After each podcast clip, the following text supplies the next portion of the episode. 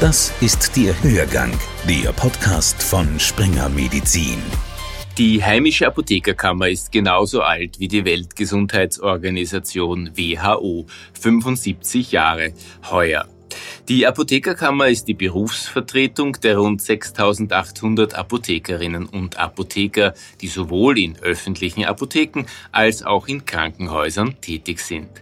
Was nur wenige wissen, die Apotheker verfügen auch über eine gut bestückte pharmazeutische Bibliothek.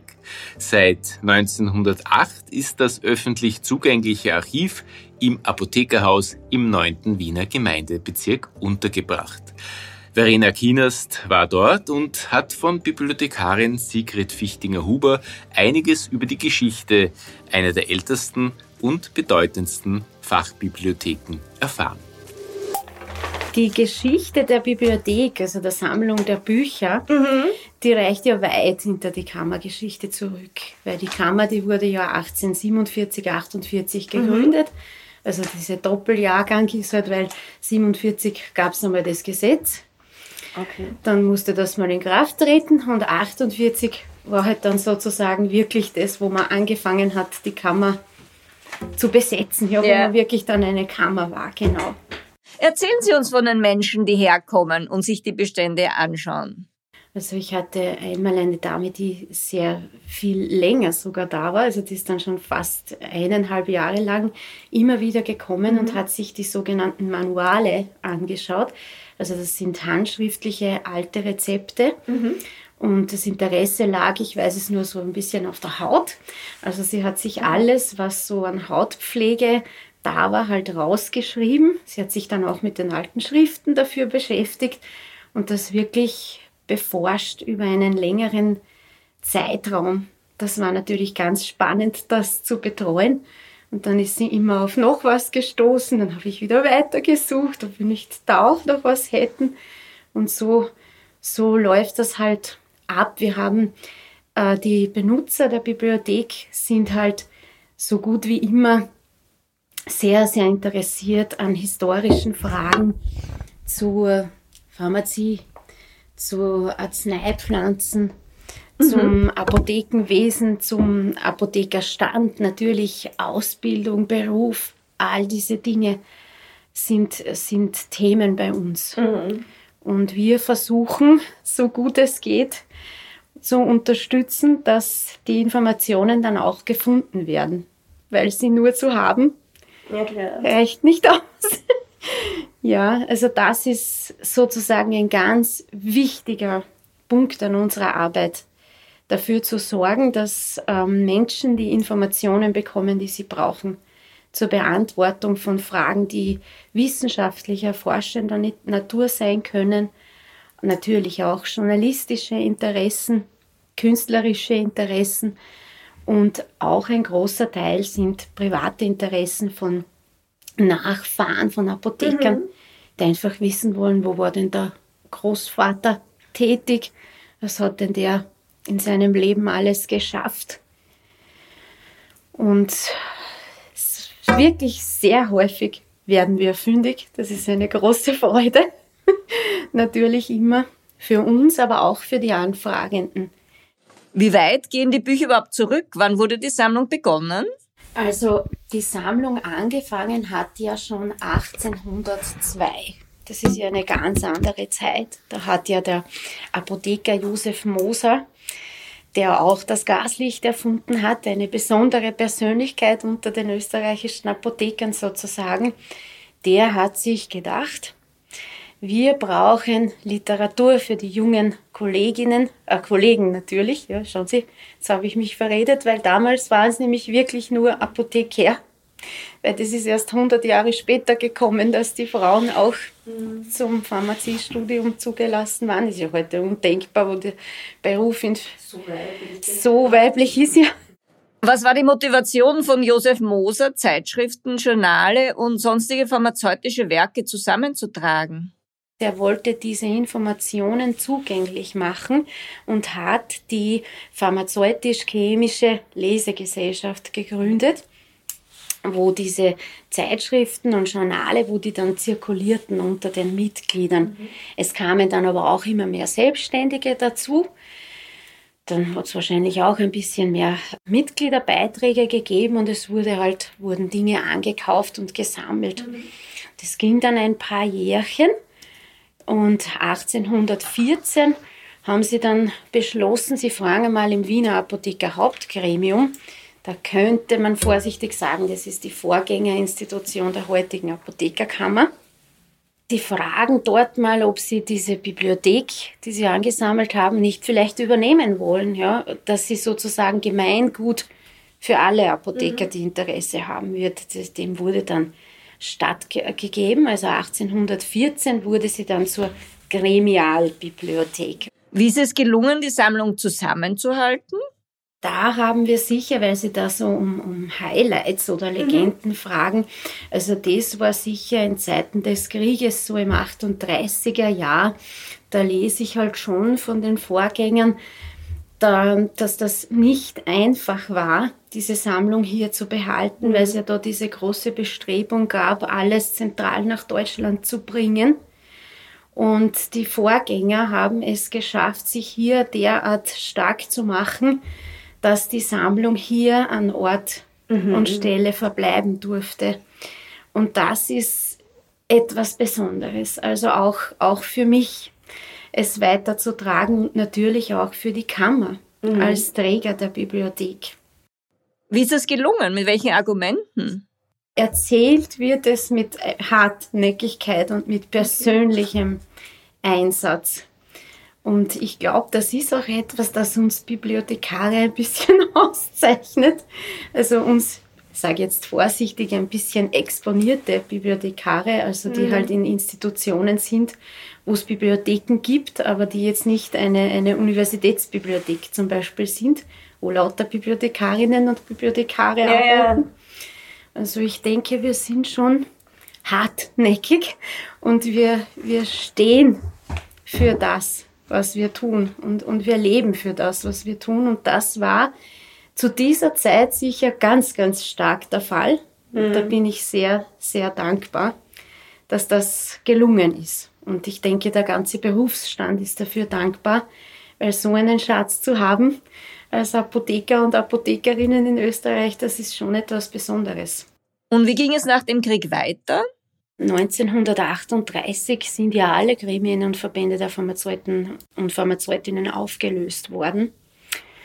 Und erst nach dem Krieg gab es dann diesen professorischen Ausschuss der Pharmazeutinnen. Da haben wir sogar Zeitschriften von diesen paar Jahren, die sind halt sehr dünn.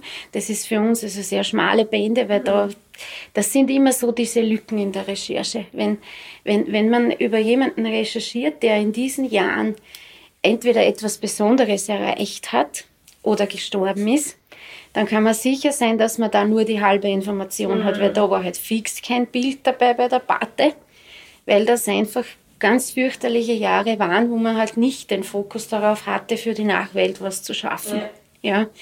Deswegen ist mir das auch so in Erinnerung oder, oder schwappt das immer so auf, weil ich mir immer denke, uh, wenn der da gerade gestorben ist, dann wissen wir weniger. Mhm. Das, das ist, ist halt einfach so. Und dann hat man halt langsam das aufgebaut, bis eben dann im 47, 48er Jahr die Kammer gegründet wurde. Und für die Kammer dann auch gleich klar war, dass sie die Bibliothek übernimmt. Ja, ist ja ganz toll. Und in dem Raum, den wir uns dann natürlich anschauen, ist sie eben seit 1908 schon. Also damals noch Bibliothek des Gremiums. Und dann hat man so langsam der Verein, eben die selbstständigen Apotheker, hatten eine eigene Bibliothek auch. Und dann hat man so langsam, so in den 19, 18er Jahren und 19 hat man dann langsam angefangen, diese Bibliotheken zu fusionieren. Mhm. Also das heißt, die heutige Bibliothek der österreichischen Apothekerkammer fußt auf zwei großen Wurzeln. Das ist eben die Gremialbibliothek, wo der Gründer der Josef Moser war. Und das zweite ist die Bibliothek des österreichischen Apothekervereins. Das sind so die, die großen Teile der Bestände. Natürlich, wenn man dann recherchiert, erfahren noch, kann man das gut machen. Es hat immer wieder Bücherschenkungen gegeben, ist heute auch so, da steht der Sackerl, das habe ich jetzt erst gekriegt, ja. Also das geht bis heute so, Nachlässe werden übernommen, äh, sind wir auch gerade wieder dabei. Also wir haben auch viele, viele Schenkungen. Was tun Sie mit Doppelexemplaren und wie gehen Sie überhaupt mit dem Platzproblem um im Archiv? Genau. Es ist in einer Bibliothek immer eine Frage zwischen Wirtschaftlichkeit und Erinnerung sozusagen. In dieser Frage äh, befindet man sich hier immer. Und natürlich mit Dubletten, wenn es jetzt nicht etwas ganz, ganz Besonderes ist, dann ist es schon etwas, wo man dann auch schaut, wo man die sonst unterbringt. Oder es gibt vielleicht eh unter den gerade an etwas forschen dann Interessierte. Ja, also ich meine, es gab schon in diesem Haus auch eine, eine bewusste Dublettensammlung sozusagen, die jetzt obsolet geworden ist. Und das war aus meiner Sicht damals völlig berechtigt. Das ist eben die österreichische Apothekerzeitung. Weil die hatte man hier stehen gebunden und da hat man sie natürlich genutzt. Ja. ja. da haben die Abteilungen, da kann man sie genutzt. Dazu hatte man sie, dafür war sie da, man hatte keine andere Möglichkeit, ja. Und dann hatten wir sie auch noch im Magazin unten ein zweites Mal. Und dann haben sie sogar damals ein drittes Mal aufgehoben, nicht gebunden, mhm. damit es zum Kopieren ganz gescheit, ja, weil diese, diese Digitalisierungswelle der Zeitschriften hat natürlich damit zu tun, dass Zeitschriften ganz, ganz wichtige Informationsträger sind, ja, für, für historische Fragen. Das ist einmal natürlich der große erste Punkt. Aber ein zweiter, auch nicht unwesentlicher, ist, dass insbesondere Zeitschriften aufgrund der Bindung ja besonders heikel sind, wenn man sie kopiert, mhm. ja, oder auch scannt. Das ist dann egal, ja. Und die sind, werden mit der Zeit fragil. Und hier hat man das erkannt ganz gescheit und hat eben gesagt, wir lassen eine Charge nicht binden und heben die einzelnen Hefte auf. Und wenn wir mal viel kopieren müssen, was da ja sicher oft der Fall war aus der ÖAZ, dann nehmen wir die einzelnen Hefte. Also damals war das gescheit, jetzt müssen wir das natürlich überdenken, einfach weil wir es ja digital haben. Es hat sich ja geändert. Jetzt schaut man ja nur, weil man vielleicht selber schon langsam auch ich einer Generation angehört, die halt noch das Buch gerne angreift, ja. Und also es kommt bei mir ist es schon noch so, wenn ich jetzt weiß, okay, jetzt muss ich diesen ganzen Artikel lesen, kann sein, dass ich mir dann das haptische Buch, das echte Buch dann hole und das dann da lese. Aber es wird auch immer weniger und wenn es fragil ist, bin ich froh, dass ich es mir halt dann, klingt komisch, aber ausdruck ja. und halt dann auch nicht aufpassen muss, dann kann ich es vielleicht im Zug nur schnell lesen, ja, was ich ja mit dem Original nicht kann. Also die, wir befinden uns in einer großen Umbruchsphase aufgrund der Digitalisierung, ja. Wie schaut es mit der Digitalisierung der Bestände aus? Wie weit sind Sie da? Da sind wir seit fünf Jahren gut dabei. Wir haben eine Kooperation mit der österreichischen Nationalbibliothek, mit der Plattform Anno. Das sind äh, Zeitschriften, österreichische Zeitschriften. Und wir haben in den letzten Jahren, kann man sagen, so gut wie alle oder eigentlich denke ich alle Zeitschriften des Apothekerstandes digitalisiert, die jetzt eben zeit- und ortsunabhängig für jede Frau und jeden Mann äh, auf der ganzen Welt abgerufen werden können, die man sich anschauen kann und, und einfach am Endgerät nutzen in der Form, wie man es halt braucht. Mhm. Zu Forschungszwecken, zur persönlichen Bereicherung, ganz egal, ja. Und für uns in der Bibliothek hat das den Umgang und die Bearbeitung der Anfragen einfach reformiert, möchte ich sagen. Mhm. Weil äh, früher saß ich halt da mit einer Jahreszahl, die mir die Anfragenden gaben oder im schlimmsten Fall überhaupt nur mit einem Namen und habe halt dann die Standeszeitschriften durchsucht. Ja. Und dann hat man halt manchmal sehr vieles gefunden, manchmal etwas weniger. Und jetzt ist es halt so, dass ich die Algorithmen der Suchmaschine nutze mhm. und das einfach da mal durchschicke und einmal schaue, was kommt denn da raus. Und das, es geht natürlich schneller, wobei nicht nur, weil ich ja auch mehr finde. Ja. Und manchmal natürlich auch etwas finde, das man nicht braucht, das ist klar. Das gehört auch dazu. Aber ich denke, dass die Suchergebnisse jetzt doch präziser sind.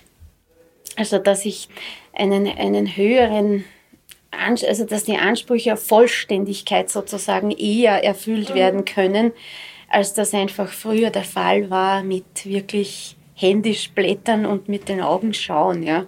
Werden auch die Bücher vollständig digitalisiert?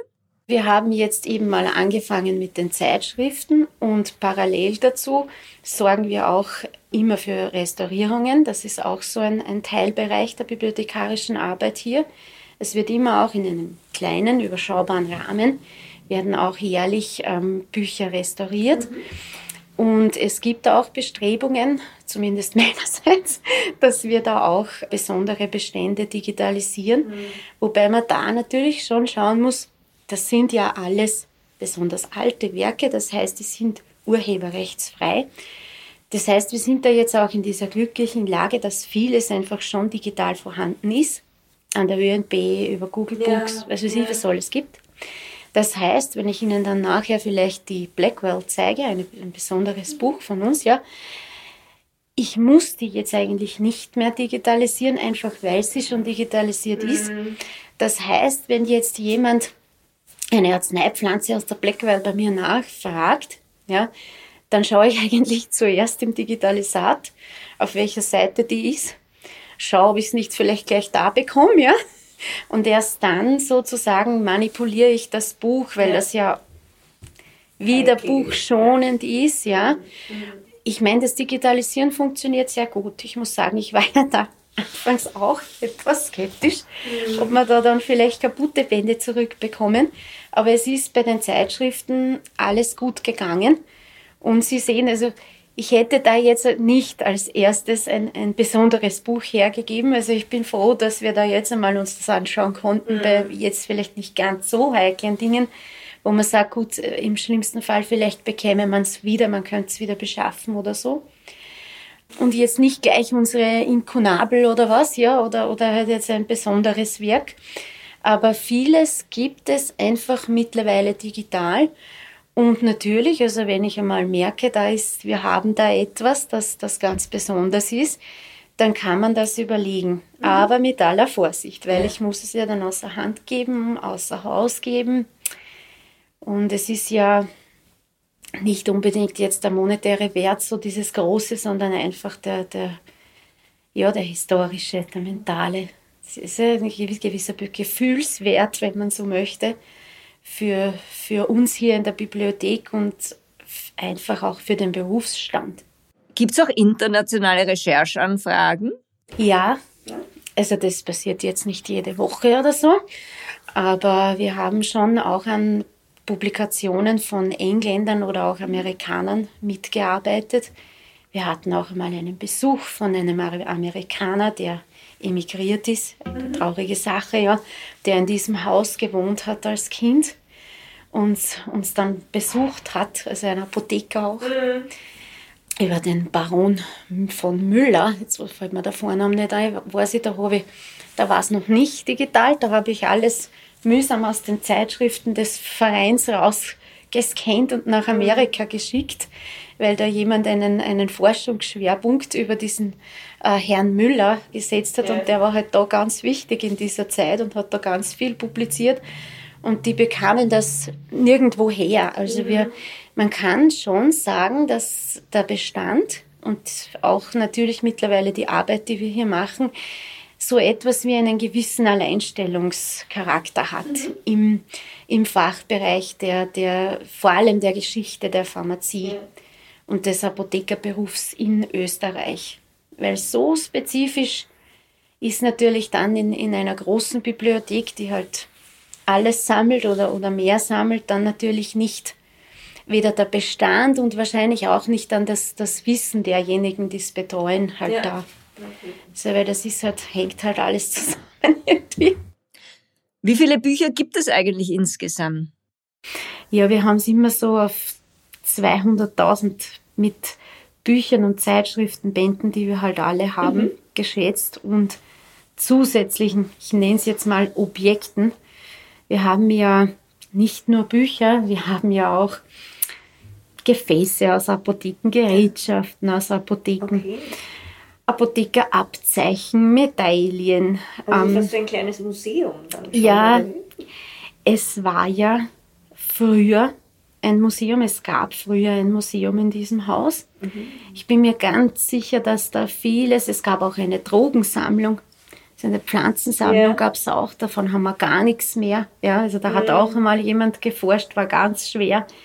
Da haben wir eigentlich nicht mehr herausgefunden, wo genau das dann wirklich hingekommen ist.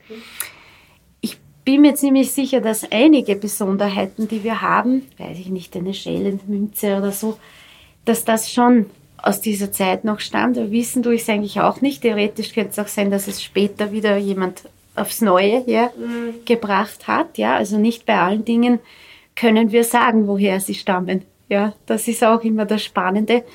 Und, aber man kommt auch immer wieder auf was drauf. Ja.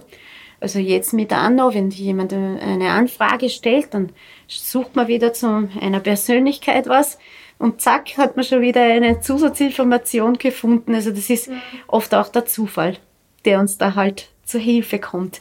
Aber ja, wir sind nicht nur eine Büchersammlung. Es ist schon das Wichtigste, das ist absolut das Herzstück. Aber wir haben zum Beispiel auch da eine Vitrine, eine kleine, wo zum Beispiel was auch irgendwie toll ist, ja, Damenspenden ja. vom Pharmazeutenkränzchen. Ja, so hat halt früher. Das früher fantastisch ja, genau. Und da haben wir welche auch ausgestellt mit Tanz, also mit diesen Tanzbüchlein mhm. unten, mhm. wo sich die Herren halt eintragen konnten, um mit den Damen zu tanzen. Da stehen so ein paar, sogar ein paar Namen drin in ein paar. Und die sind halt ins, in, insofern besonders, dass es Gerätschaften aus Apotheken waren. Mhm. Also eine Tinkturenpresse zum Beispiel Wahnsinn. ist dabei, ja. Und das ist halt nicht zu vergleichen mit den heutigen Damenspenden. da war halt, ja, das Pharmazeutengrenzchen, ja. Danke für das Gespräch.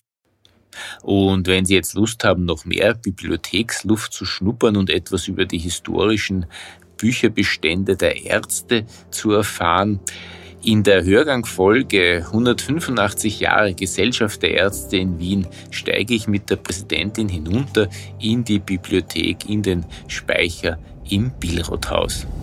Hörgang, der Podcast von Springer Medizin.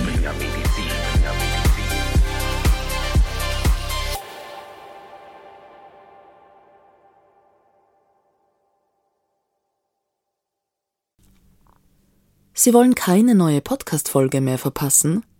Dann abonnieren Sie am besten gleich unseren Newsletter. Den Link zur Anmeldung finden Sie in der Folgenbeschreibung.